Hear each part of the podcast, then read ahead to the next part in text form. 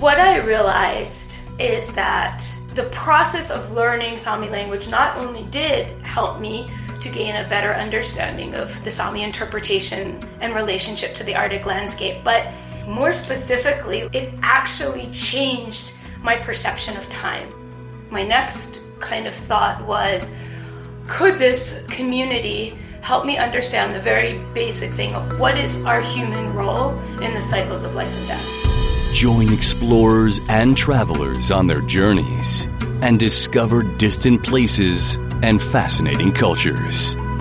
From the highest peaks and densest jungles into the heart of adventure.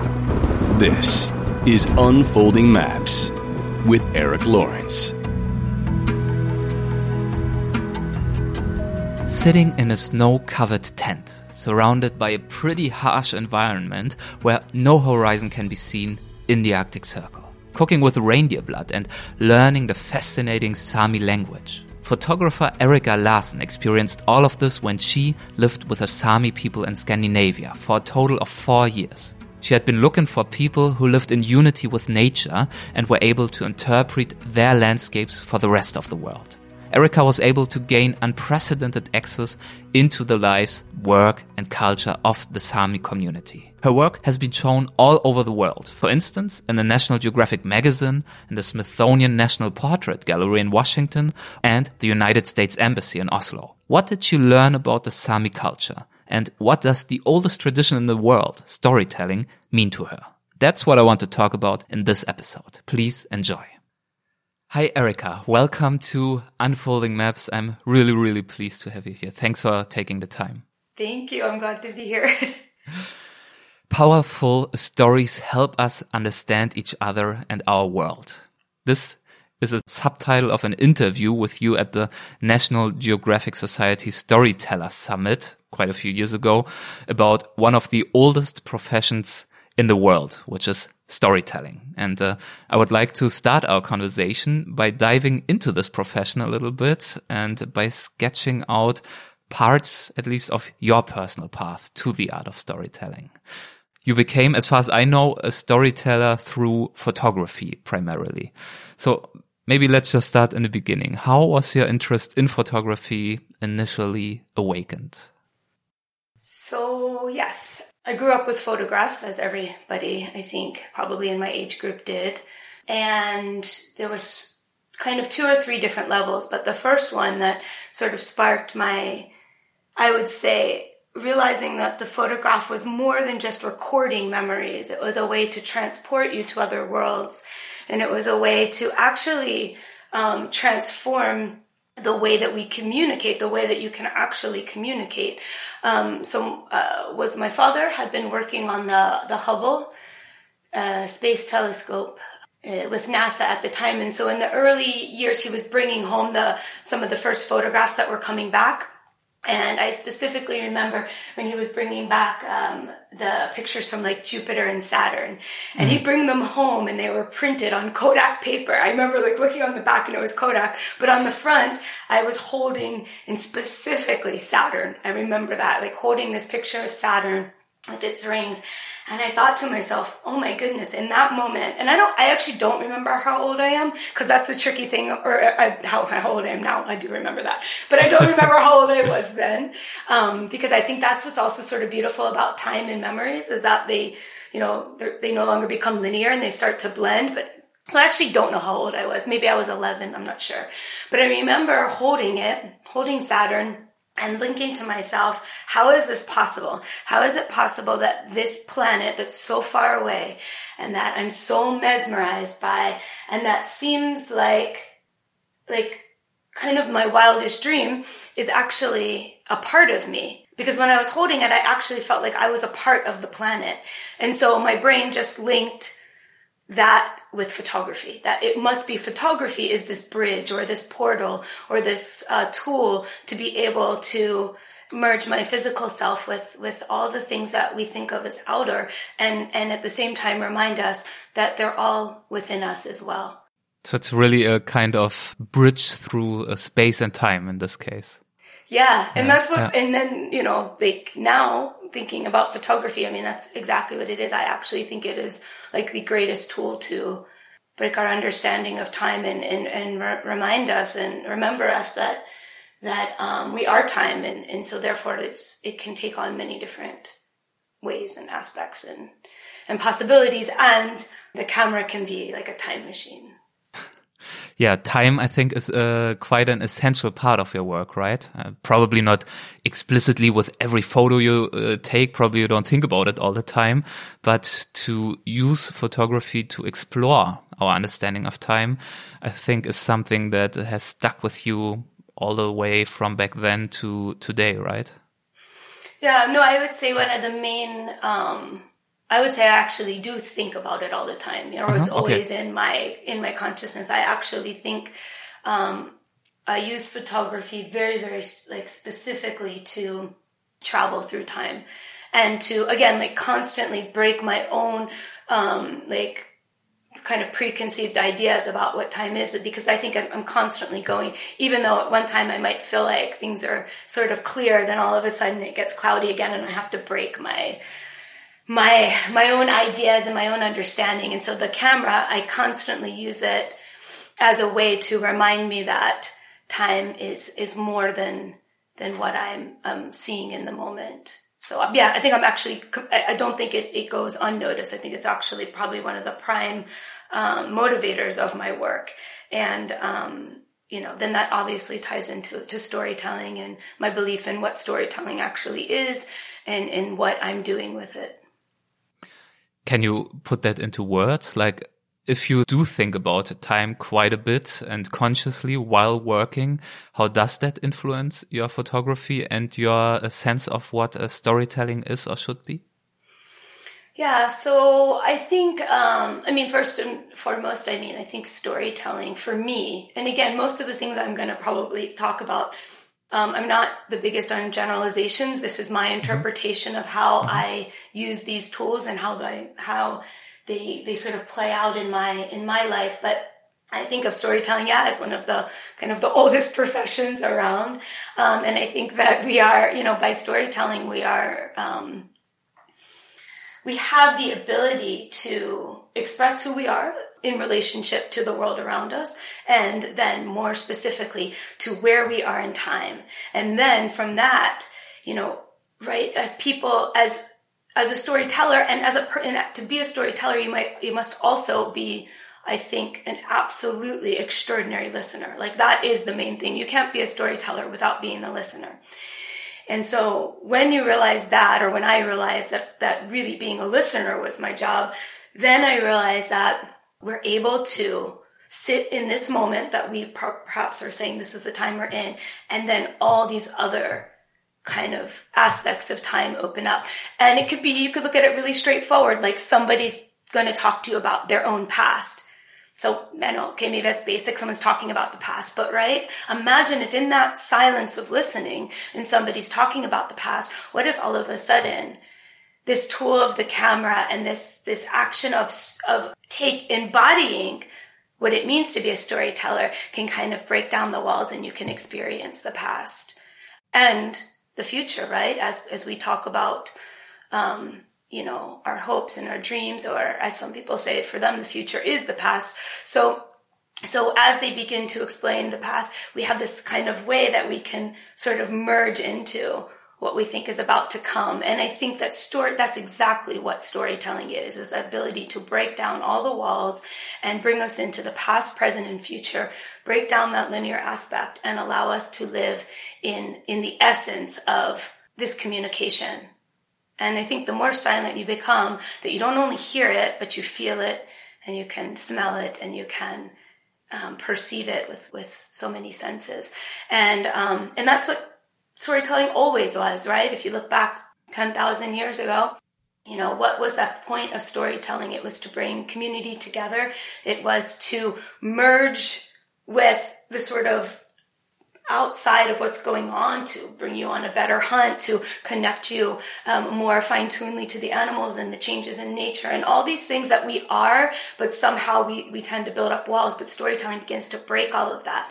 And then it reminds us that we are all of these things and it, it and it opens up our senses again. So it has the ability to heal. It has the ability to, to teach us um, and, and ultimately, I think the most important thing is it has the ability to um, sort of transform us to the sense that it can um, open up our consciousness.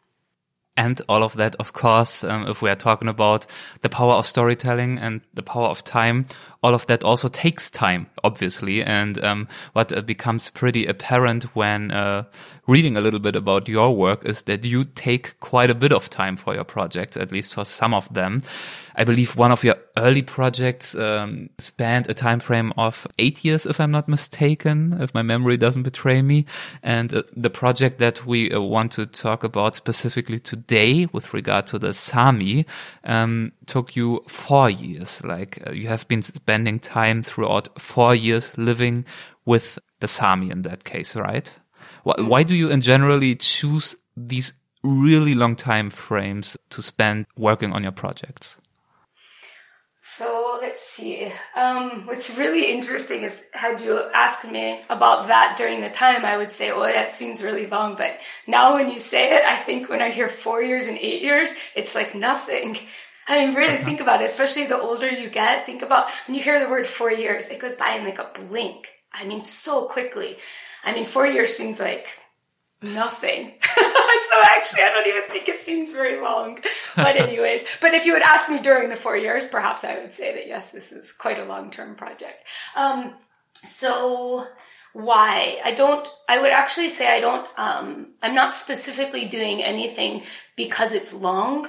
I think what I'm doing is, um, allowing the story to kind of predicate and, and, and tell me how how much time I need to spend listening to it. So I, I, think it's really that. It's not that I'm putting, you know, actually I start something and the story might be five minutes and literally, and I, am not even being sort of, you know, kind of facetious about that. A, a story might only take five minutes and that is as long as it should be, but perhaps things take longer. And so I would say that the, the, that length of time has to do with how, perhaps how long it takes me to understand and learn what it is I need to learn or how long I perceive that to be. And so it's really, yeah, dictated on the story.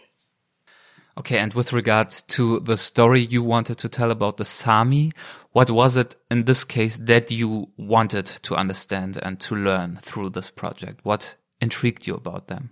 So, um, so the Sami worked. Um, I'll give a little bit of background. Yeah, sure. Uh, um, so the eight-year project you were referring to, I had been photographing hunting in, in the U.S. and Canada, uh, for about eight years and first working with just the like more adults in the culture of hunting and then it bridged into um, like youth and hunting so you know 18 and under if you want to put a sort of age limit on it and hunting and sort of why youth in in quite you know if you want to say sort of modern day societies that can go to the store and and get food and, and don't really necessarily need a subsistence hunt to to eat why do they choose to hunt and um, and that was really really important. And I worked on that part of it for about a year and a half. And the thing that I saw over and over was um, that there was something more instinctual going on, and it was about um, it was about this remembering that we are a working part of nature and that we're not separate from nature and that we are nature.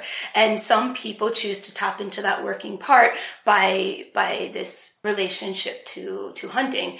And so from that, I really wanted to understand that at a deeper level. So I wanted to have the opportunity to live with what would have been maybe a more traditional hunter gatherer nomadic society that was still still had very close roots with that today and was also kind of functioning in, in modern economic society um, based on those ancestral traditions. And i first went to to peru to work in, in a rainforest setting and I realized that the sort of independence that I needed, I wasn't able to have for the amount of time that I knew the story would take. Independence from what? Meaning case? being able to live by myself um, in a community and not need a translator, not need Hmm. somebody to kind of guide me or be there. And um, it didn't at the time. It wasn't. It just didn't seem that that was going to happen in the rainforest setting. I think I would have had to kind of go and come and and, and things like that. Ultimately, if we get into it further, I look at all the things we're doing as one long story with many chapters. And ultimately, I, I, met my husband in Peru, and now my life consistently goes back to Peru. And that part of the story is actually continuing. So it's not. It's it's really funny. It's just like the chapter opened, but um, but we talk about time. Then you kind of fast forward to eight years later, that story begins again. But mm-hmm. because at the time that it was just planting a seed there, and I wasn't really able to play out the the kind of role that I needed to to take on to to listen to the story there.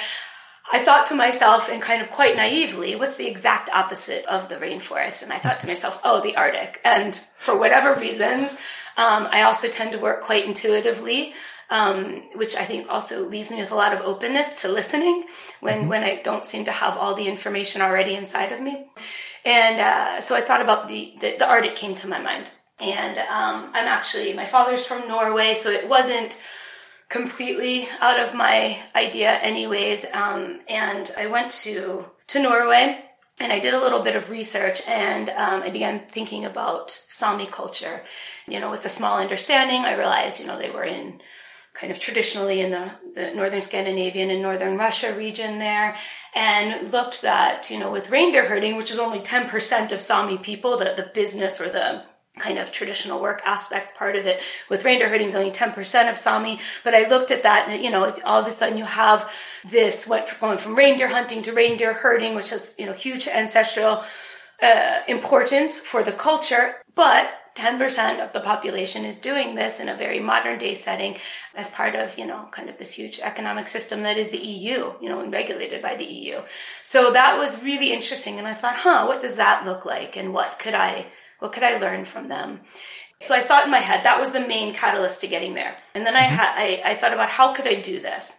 How could I, you know? And so I reached out to three Sami women because I had some other small interests that then went. I was interested in women's work within this this setting. So then, as I started to understand, you know, what region I was going to be mm-hmm. concentrating in, I was very interested in the Arctic itself, and I thought, okay, so who are people that, um, especially because this is probably about 2006 that I started the research. You know, the Arctic is getting quite important. And I thought, well, who are the people that we should be um, maybe consulting and understanding as we're looking at the Arctic as a more important part of this large world ecosystem. And I thought, wow, the Sami, you know, I think uh, maybe understanding how, how they would interpret their, their, their landscape is, is really important. And my next kind of thought was, could this community help me understand the very basic thing of what is our human role in the cycles of life and death? Mm-hmm. And I know it seems very basic, and maybe if you look in the mirror, you can answer that for yourself. But I actually found that it wasn't so basic. I really was looking for, for people to help me understand that role that we take in these cycles. And so I wanted to understand that through the interpretation of, of Sami perspective. And my final kind of thesis, kind of the question for myself was, um, could I find so much silence that I could begin to hear again with new ears and with a new sense of being and with new eyes? So with all of those things in my backpack, I reached out to three Sami women, one in Norway, one in Sweden, one in, in, in Finland. Mm-hmm. And I told them my interest and they all got back to me. And then one said to me, you can come without a translator. She said, I, I, speak enough English and I'd feel comfortable if you came without a translator. And that was really important to me to, to not have to have one more level of translation. And I went and I went for two weeks and I stayed mm-hmm. with her. And that began the four year journey. so how were these two weeks for you? What, which kind of insights were you able to gain at this uh, pretty much very first point of contact and uh, this time you spent over there probably you had a lot to learn a lot to absorb and also i could guess quite a few insecurities on how to perceive how to judge or to try actively not to judge um, how to be silent. I mean, that's a reoccurring theme that you already mentioned a couple of times. The strength and importance of silence in order to be able to do good storytelling. Yeah, so the first two weeks were, um, yeah, I think I, you know, you go as I, I would say, I mean, if you want to put it into sort of our life cycle perspective, you go like a child, um, meaning that I had enough information. Like you have enough information that you're not completely going, showing up like, well, I don't know anything what I'm doing, mm-hmm. but really not any information so that everything that was being given to me and I specifically mean that it is given to you, right? Like these these things are given. They're not. You can't kind of go up there and expect this and take that, and you know, it's the things that are sort of given to you. Um, you they're really given. You know, when they're given, you're kind of taking them really openly. So I would actually say the real importance of the two weeks is that she she took the seed that was me or this idea and she and she planted it in the ground and she kind of i think almost put like a structure to it and said this this is how oh not this is how but she guided how she would want to tell me the story and oddly, like that played out over four years, right? And I'm really, really, that means something to me. I actually think that sort of first contact, that first um, time when you, you meet someone, you know, you're, you're really, without words, setting the tone for how you're going to navigate what's, what's about to be, right? Mm-hmm. And that's what she did. And, and so some more, to put that more specifically, to give you like more solid examples, um, she said something to me, you know what? We don't need anybody telling a story about the Sami people. She's like, we've been storytellers since time immemorial. So that was the first thing she said. And then she said, but if you're interested in learning who we are as Sami people, you can't just come for two weeks. She goes, in order to understand us, you need to spend one year with us because we as Sami people actually live our life based on a yearly cycle. Mm-hmm. And so to really see and understand who we are, you need to experience one entire year with us. And then the third thing she made clear was that Sami people really didn't need someone standing around. They said, you know, this is a really, it's a, a, a culture where everybody has an active part in in in what's going on. So um, it'd be really great to make yourself useful. so if you put it politely. To be here. and so she kind of really, I mean, I'm I'm uh, like paraphrasing, and I put she didn't like sit me down the first day and say those three things, but I would say yes. over the two weeks, mm-hmm. those three things became quite apparent. That if I was to be able to embark on this journey as a storyteller and as a listener with her, these, these would sort of be the parameters. And how how did you feel about these parameters uh, back then? Were you directly like, "All right, I'm in," or did you have to think about it a little bit? Because, for example, her uh, telling you that you will need to stay at least a full year. I mean, that is quite a bit of time.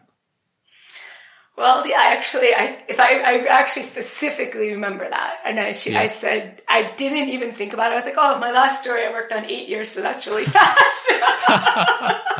so I thought, you know, I actually didn't see a year as yes. any. I didn't see that as a. I actually saw it more as well. If you're actually offering that, like, yeah. what a gift like, what a gift to offer somebody that much time without it seeming weird or strange, right? You can't like show up in someone's room and be like, couldn't I spend a year? I mean, it's a weird, it, it is, you know, I think when I take out all my kind of more, kind of whatever crazy thinking that I sometimes have. I mean, it is a in, in, normal everyday. That's sort of a weird thing to ask somebody. Can I just spend years with you?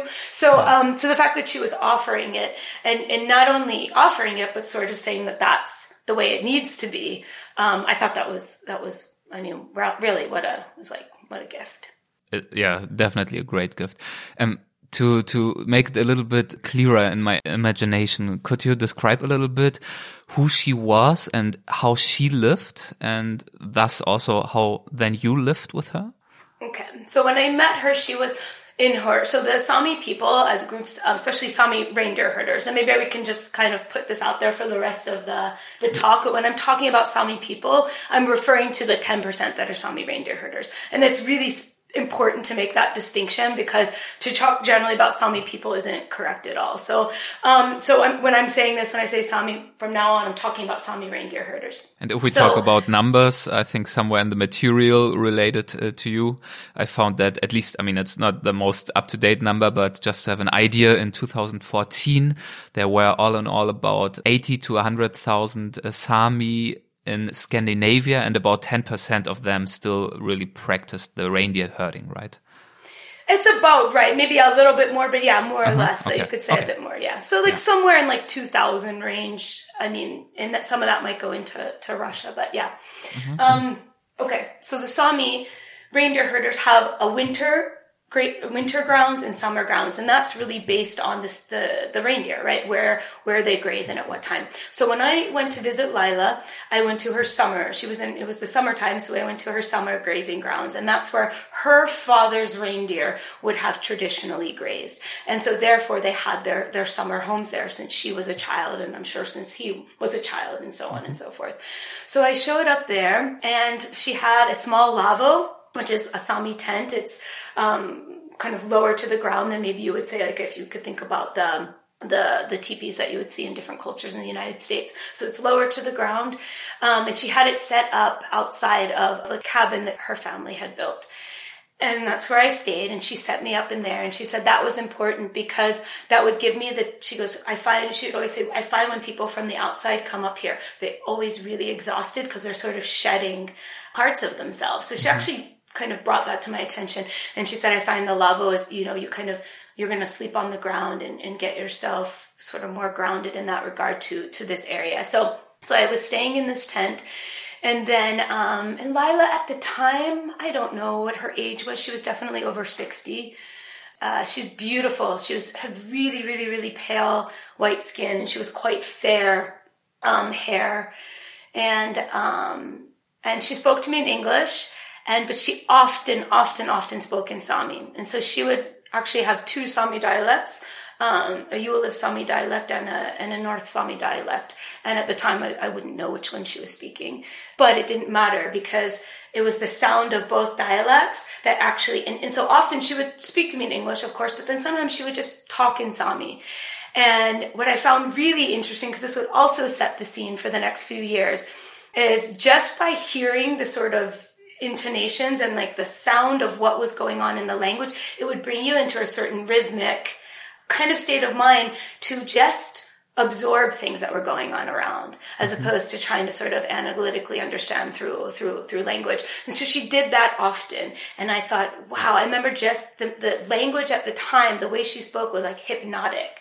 And it reminded me of photographing because it put me into the same state of mind as when i have i use a large format uh, field cameras for 90% of the Sami work specifically.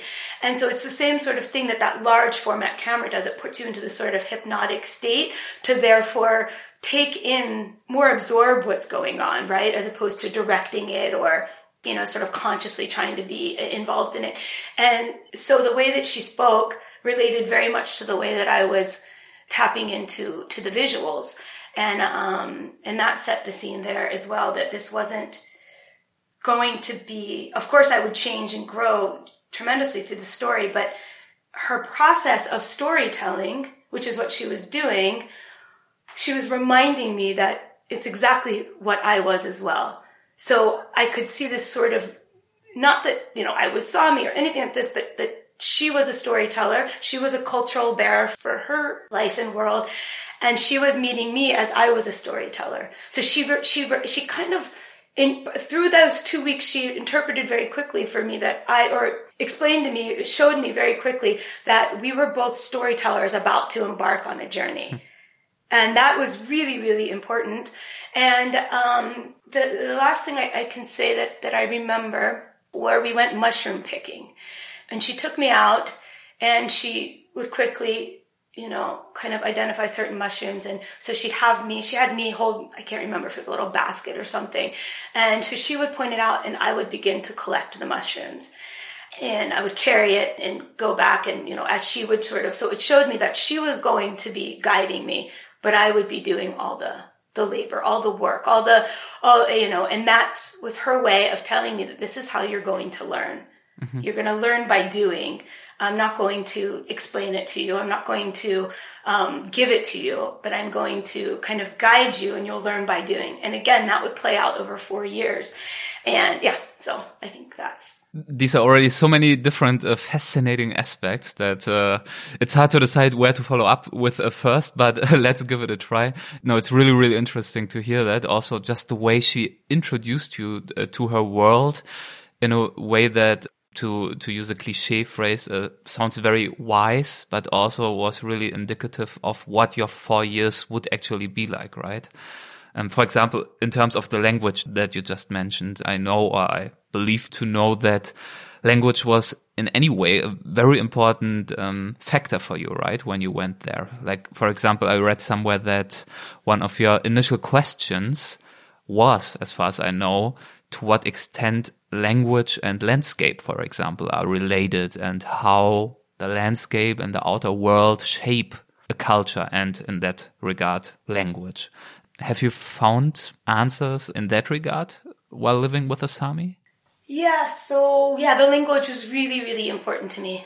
And probably for the base reason, if you're starting to talk about storytelling, we're talking about communicating, right? Yes. And so language yes. takes on many forms, but the actual, if you want to say practical idea of our verbal language. Um, I was very, very interested in in the Sami and, in their ability to interpret the, the Arctic landscape. Mm-hmm. Um, obviously, through the work that they do and through the sort of land stewardship and, and uh, cultural ties, but specifically through their language, right? Do they, you know, I think I had read that, you know, this was an Arctic language that had more words to describe the natural world than, than most other languages around. And I thought that was really fascinating. Throughout the four years, it became really important. Like first, like I said, to kind of absorb the language through the, through the sound of it, which put me into a certain state of mind. Um, and then to go through the process of, um, after you know a kind of a year and a half went on i found lila introduced me to a family to live with um, that i could work as as a housekeeper Mm-hmm. And that was important for me because the first year I went back and forth between New York, where I was living at the time, and there. And just for, you know, practical reasons. One, like I said, you can't show up in two weeks and be, I'm going to stay here for four years. And then two, like economic reasons, just being able to really build up the platform I needed to be able to, to live there and kind of survive. And, and that's important too, right? You can't just. Yes. Um, so, and so when I was ready, she had introduced me to a family that Lila at the time was living in the Swedish portion of, of Sapmi, which is the Sami, you know, Sami territory. And she introduced me to a family that was living in Norway, in, in Kautokeino, in, in, in northern Norway. And she took me there and it was really clear after like the first trip that they were, I don't want to say needed, but were open to having somebody come as a housekeeper because in the Sami culture, and this is getting to your language, by the way, your mm-hmm. language question, but it's important to set the tone of, of how the language came in, comes into play, right? Mm-hmm. So the Sami in their culture and the reindeer herding culture have a sort of a role that a woman would take called a biga. And a biga mm-hmm. would be maybe similar to what the French would call an au pair or something like this. So it would, but it would traditionally be a, a, a female that would maybe come, it would come from another reindeer herding family that maybe wasn't as didn't have as many reindeer. And so would um, you know kind of need to find a job outside of the out of outside of their their sida or their group.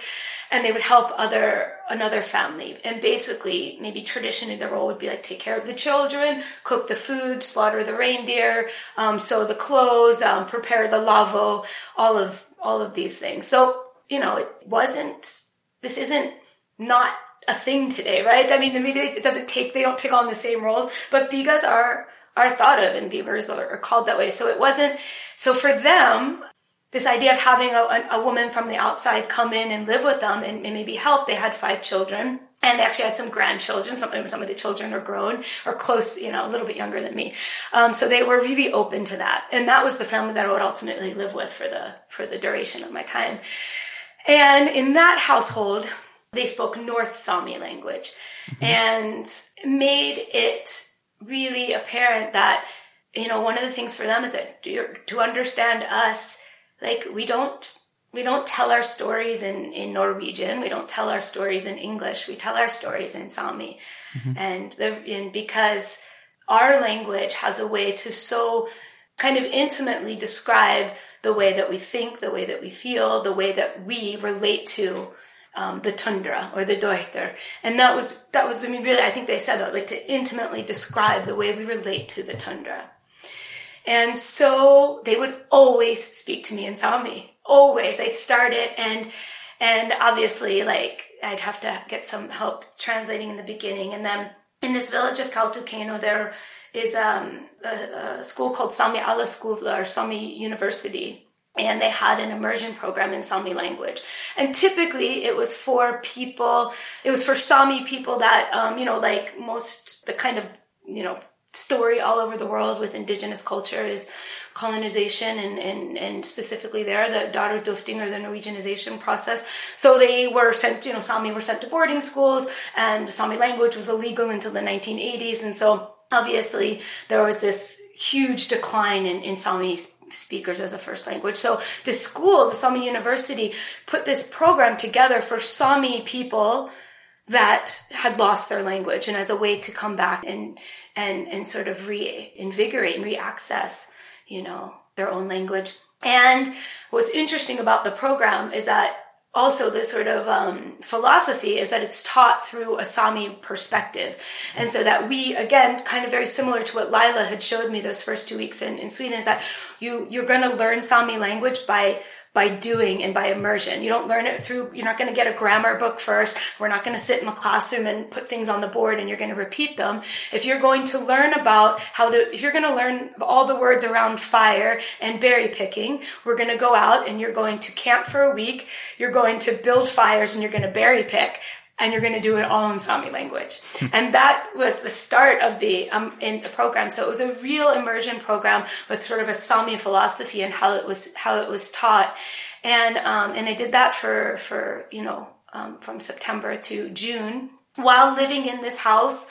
Um, working as a housekeeper, so speaking Sami, all you know, hearing Sami and, and, and, and, trying to speak, you know, all day long, and then being in this a full immersion program. And what I realized is that the process of learning Sami language not only did help me to gain a better understanding of right the Sami interpretation and relationship to the Arctic landscape, but more specifically, like it actually changed my perception of time because the Sami have really specific perceptions of, of time. Like I said, like she mentioned first, I had to live there for a year. So in order to understand the Sami culture, the Sami go through this yearly cycle because it's a year cycle of whatever of the of the year, but also it's a it's how the reindeer follow the cycles. So they always say that we the reindeer we follow the reindeer and the reindeer follow the yearly cycle. So from that, I realized that my way to perceive time changed based on the Sami. So I can't explain but as I began to, to understand the language or the language became more intuitive inside of me, like I could perceive an hour as like 15 hours. And that's, and so if you're sitting on the tundra and you're, you're waiting for weather to change, like all of a sudden, and you're in like this, I would call it, I remember it was really specific, it was called murku or winter fog. Mm-hmm. And you'd sit in this winter fog, so you have no other sort of um, markers, right? The sun's kind of, everything's just one kind of hazy color. There's no horizon line because that's been obscured by the, by the fog. And, and you really have nothing else. And in time, the sound literally travels in, in different ways. So you could be sitting there for an hour, but I could be sitting there for 15 hours. And, and I don't know the difference. And when that begins to happen, right? Like, story takes on a different form. Time begins to change. You can hear the past, present, and future. And, but the actual Sami language has ways to, if you want to say like technically or like scientifically, I don't even know the word to, to explain this, right? Like it's like how they have something called a, um, like you can judge a distance by how, how far you hear the dog. Mm-hmm. And so this would, um, you know, this, all these things would begin to seep in. And, and so what would happen as I learned the language, I, I literally began to change my perspective. And so the way that I absorbed story changed too. So I, again, I'm never, I would, uh, please, I want to be clear. I'm never saying that I'm going to tell a story from a Sami perspective or I am standing at a Sami perspective. But what I'm saying is through this absorption of language and an amount of time spent in a certain landscape, the Sami were able to, to use that setting to show me the story they wanted to tell me. And therefore, like where I even positions, physical positions of where I would photograph would change because they would say, well, before when I would first get there, I'd want to be really close up to a reindeer or something because I thought being close up meant that I could feel it more. But the Sami would have this, especially the Sami herder, they'd always want to be really far away and see it from a distance so they could get a sense of the entire landscape, what's going on with the weather, like how many reindeer, what the food looks like for the reindeer based on the landscape. So you'd begin to hear this I mean, excuse me, at first I'd begin to see it in Sami artwork in general. I'd begin to hear it in Sami storytelling. And then through the Sami language itself, this actual like positioning of where people would stand and um, would come out in, in, in the words they'd use to describe. And so all of this influenced the way that I understood the story they were telling me and therefore the way that I'm translating the story. Because ultimately what was happening is I'm a translator of the story that the Sami allowed me to see and understand. And, um, and even as by learning Sami language, I'm still interpreting it, you know, through, through my lens of, of how I understood the language. You mentioned uh, that the Sami followed the herds, of course, the reindeers, and the reindeers follow the seasons. So that is basically the cycle of the year. Um, would you talk about that a little bit more? Um, to what extent is the original culture of following the herds and uh, of nomadism still being practiced? Yeah, so I mean, again, that's an interesting question. I don't know. I mean, right I really believe this, and it's like a good way to set it out. Like we are change, right? That's mm-hmm. that's all we are.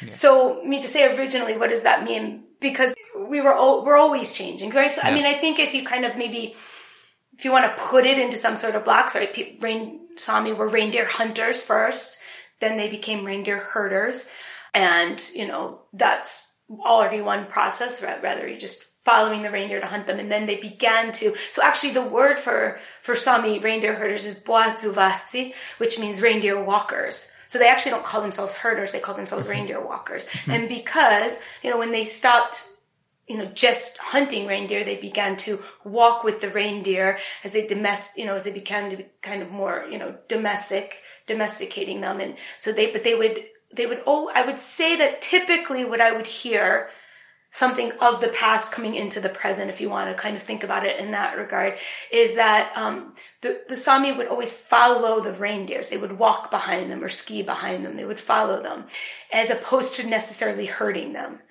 But what I'd say that you'd see today is maybe a, a mix of that there's still this idea that you follow the reindeers, but I think there also can be quite herded. And that's, um, you know, that's based on several things. It's based on economic pressures. It's based on land-based pressures, you know, as, as you went from, you know, as, as cultures became, you know, less nomadic and more living in villages and cities. And then as you start to deal with governments and then all these regul- regulatory systems that begin to, you know, over the past hundreds and hundreds of years infringe on, on sort of our, hunter gatherer nomadic way of being, you know, the, the culture has really acclimated to that. And then the ultimate thing would be is like I said, they, you know, they, they regulate under the European Union. So they have to take, mm-hmm. you know, the same sort of specifications for slaughtering that happen in south of Spain have to happen in on the tundra in the north of Norway. So, you know, maybe they're more actually herders today where they have to move them and, and, and other things have happened with, with land right uses, right? Maybe back in the day, a family would have had one, you know, follow their reindeer to one specific area based on the reindeer, right? In the, in the winter, or excuse me, in the summer, just to give an example, they want to go to uh, colder weathers higher up to get away from mosquitoes and keep it, you know, not get mosquitoes and, and, and also look for better grazing grass. Mm-hmm. That would be a reason that they would move to a specific area naturally. But let's say now, um, the Sami don't have the rights to that area because there's a community there or a summer resort or whatever reason. It's a national park, who knows, whatever the reason is that they don't have access to that. So they would literally have to herd them to a specific area that they do have the grazing rights to that perhaps mimics that landscape. And then that's been a process too. Maybe that area changed 30 years ago. So the new generation look at that as the normal thing, but 30 years ago, that wasn't where they would have been. So again, this process of change and evolution and evolution and acclimation is really relative to where you're standing. But does that answer the question? Yes, it does. Yes, it does. It uh, makes it very clear that uh, you don't, you're not able and uh, shouldn't compare two static points of time, artificial points of times, but it is a, it is a transition and it has been for a long time, right?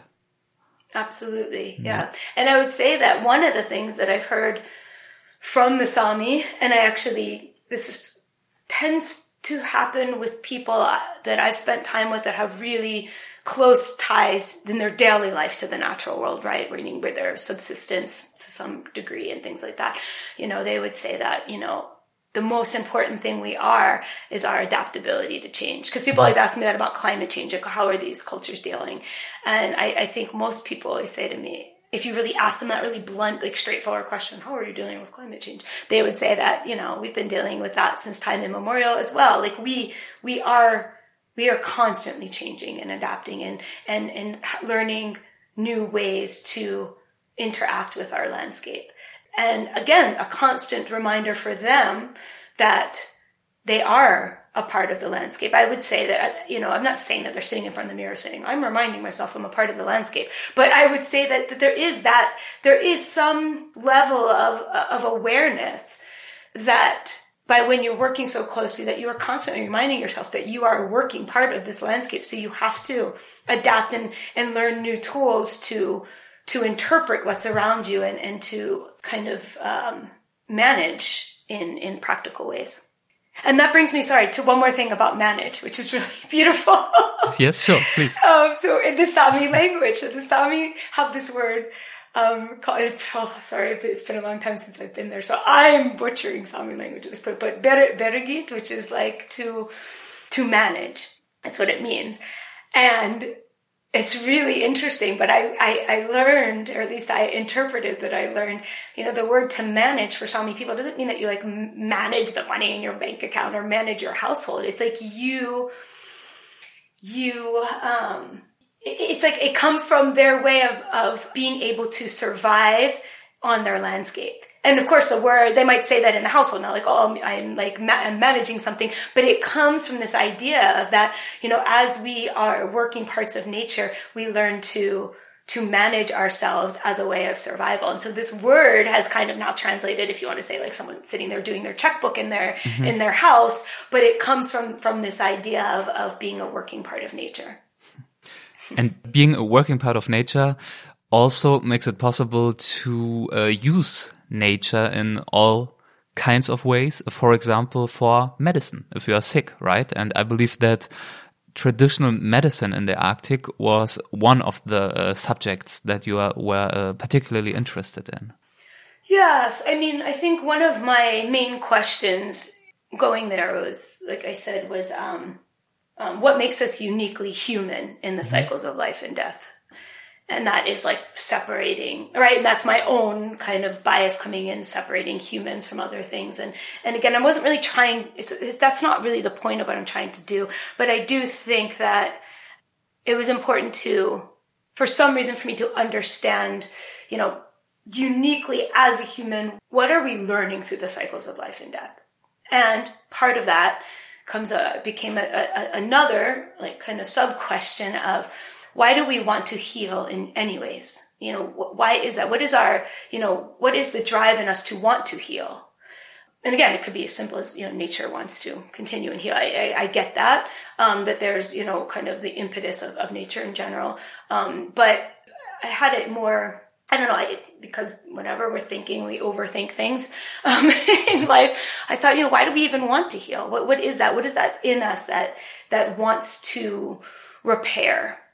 So my question going to the Sami wasn't so much about like how do you use the herbs to heal, mm-hmm. but you know, what is it in the culture that that, you know, what is your relationship to to healing? And what do you what has the Arctic created in you to help interpret its ability and and, and your your function to to act that out and and um so yeah so that was one yeah and and so I saw that in many different ways right? You see it in a way of being.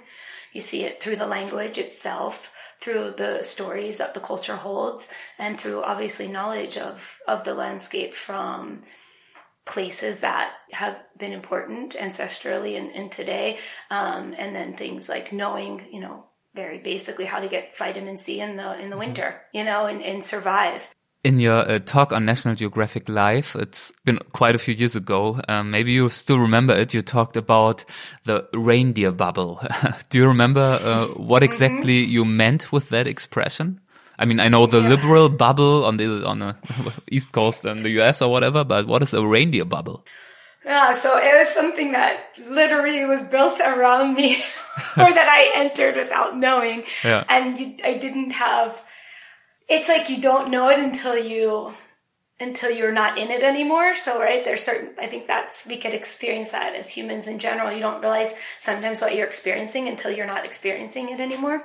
And I just specifically, I had lived, I was there for, I don't know how long without leaving, but like maybe eight months or something. Mm-hmm. And it was in the time that I had been, excuse me, really heavily learning Sami language. So my mind was also quite, all my senses were tuned into, to all things Sami. And, um, and then I got, I got a job to go photograph like uh, some Norwegian companies and their relationships to natural resources, but outside of Kautokeino in, in the south, more southern Norway.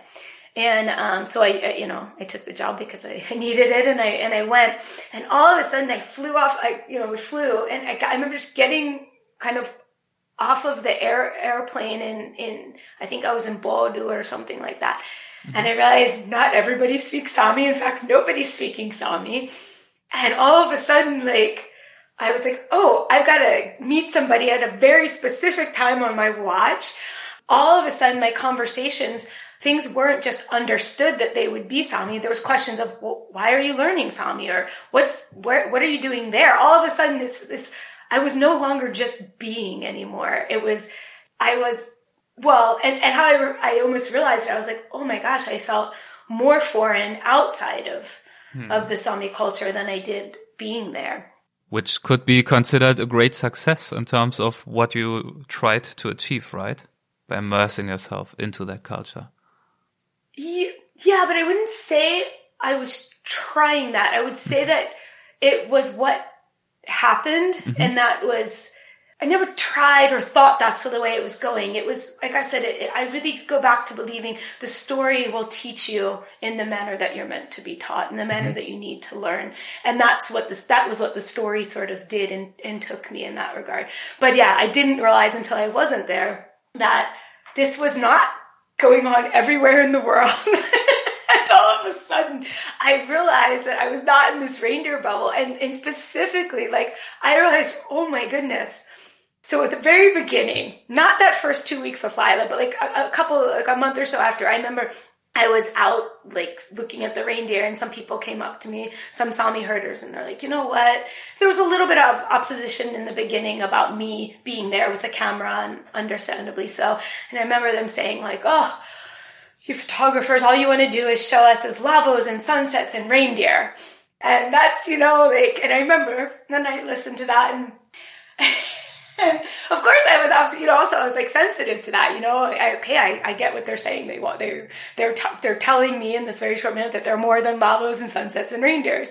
Yes, and um and that's important. But what I realized when I had gotten out of my reindeer bubble, I was like, oh my gosh, how much lavvos and sunsets and reindeers were literally like infused into everything. And I'm not, I'm really not being flippant and saying that that's all Sami people are. But what I, what I mean is that those symbols, and that's why actually symbols and patterns are really important to me. It's why I had asked about the patterns behind you. But those symbols that's, that somehow man, physically manifest onto cultures sometimes are not, again, they, they, it's important how they're interpreted by by people themselves and then outside people, but also sometimes they're they're there for a reason as well. And, and I think that you know at the core, I realized at least the family that I was living with. I mean, the reindeer were the core of everything, and they actually did guide the yearly cycle. It guided the daily cycle. It guided the cultural, the spiritual, the historical. It guided everything everything we did revolved around reindeer. So all of that, as we have already mentioned, is uh, quite a few years ago now that it happened. I think you have been with the Sami from 2007 to 2011. If you think back to this time from today's perspective, are you able to pinpoint which impressions, what learnings, which kind of insights uh, from this time stuck with you the most and maybe still influence you today, the way you think about certain things? Yes, um, I really can. It's actually more so now than before, which is really funny. Like, mm-hmm. that's what, I mean, I actually think all this talk about time, you know, I think the, the Sami taught me to see time in, in, in a new way. And I think the further I get from the time that I spent with them, the more acute that becomes, which is really mm-hmm. interesting. Like this, so that just this breaking of, of, you know, my conception of time to see in new ways. I would say that one of the things that I realized with the Sami, and probably again with a little bit with the, my interest in the way that I was going there to to experience the story, I also saw it as like, and and I relate this to storytelling as well, right? If you think about a lot of what people would call these original storytellers, like they were somewhat shamanistic mm-hmm. in in their beliefs as well, and the shamans themselves would have these like how should I say? They would have these ways of experiencing deaths to to become new again and I, and I look at that really actually I look at that at life in general like we, we are constantly kind of shedding old skin and putting new skin on as we learn new things and new ways to act in in the world and and like kind of synergize ourselves with the world so I would say that my time with the Sami again really taught me that there, there was this kind of sort of small death of, of, of my identity um, as I had built it. And they gave me the gift of new information to kind of put on new clothes, if you want to say. And those new clothes would then eventually, right, like your skin gets tougher and tougher and then you go out into the world and you grow up. And so I still think that that sort of rebuild of myself um, exists in, in, in now in who I am. And, and I would say that it definitely, it, influences um, the the way that I saw myself as a storyteller. So then the way that I um, engaged in storytelling after that, obviously, you know, I I was like lucky to in, in to kind of take on a new language, which breaks all different perceptions of how you interpret things around you. And I, you know, still have, you know, all of that. You can't go back to the way it was before once you, once you see things that way. I would say that probably the most personally, if those things aren't personal enough, but mm-hmm. um, the Sami really showed me a way to think about family and what that means on our human journey. And I never, so I, I would say after after being with the Sami, I felt that I wanted to become a mother, and um, and so that was something that you know really changed for me as well. I didn't have that before and um, and now I actually am planning on going back. Um, I'm not sure if it'll 100% happen, but I'm planning on going back to Norway for a couple years next year um, because I think it's time to kind of uh, go through another cycle. So you would spend more time with a Sami as well if that uh, happens? Yeah, some for sure. Not the entire time. Yeah. I, have got some other things that. So my family, I told you, is from Norway as well. Yes. So I have, a, you know, my my own ties to Norway in, in different ways, and but um, but yeah, absolutely. And so I've talked with the family that I lived with, and she always said, she's like, okay, it's been 10 years. It's time to like, come back. the big reunion. yeah, and see some, I mean, I've been back over the 10 years, of course, mm-hmm. but like to really, you know, maybe think about the visual interpretation again. So we'll see. We'll see how it is. But, but the reason I say that is that's not everything that I do that I want to go back 10 years later. I want to, you know, I actually, I think there's something very specific about spending time and this is oh, again this is a question and i don't have the answer to it and i don't mm-hmm. think i ever will but i'm really one of my main questions always is constantly driving me is does landscape itself like predicate what you feel, what you think, how you act, what you do. You know, the landscape. I mean, why is the rainforest different than the Arctic besides the obvious reasons? For me, it's clear that the landscape itself really dramatically drives the makeup of how we physically manifest, you know, who we are. And so I think going back to Sapmi for some reason is really important for that for a kind of reboot and, and seeing and hearing again in new ways. Well, and I would uh, say that you helped us uh, seeing and hearing in new ways through this conversation.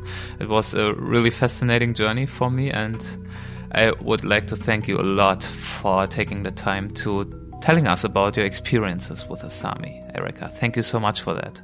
Thank you.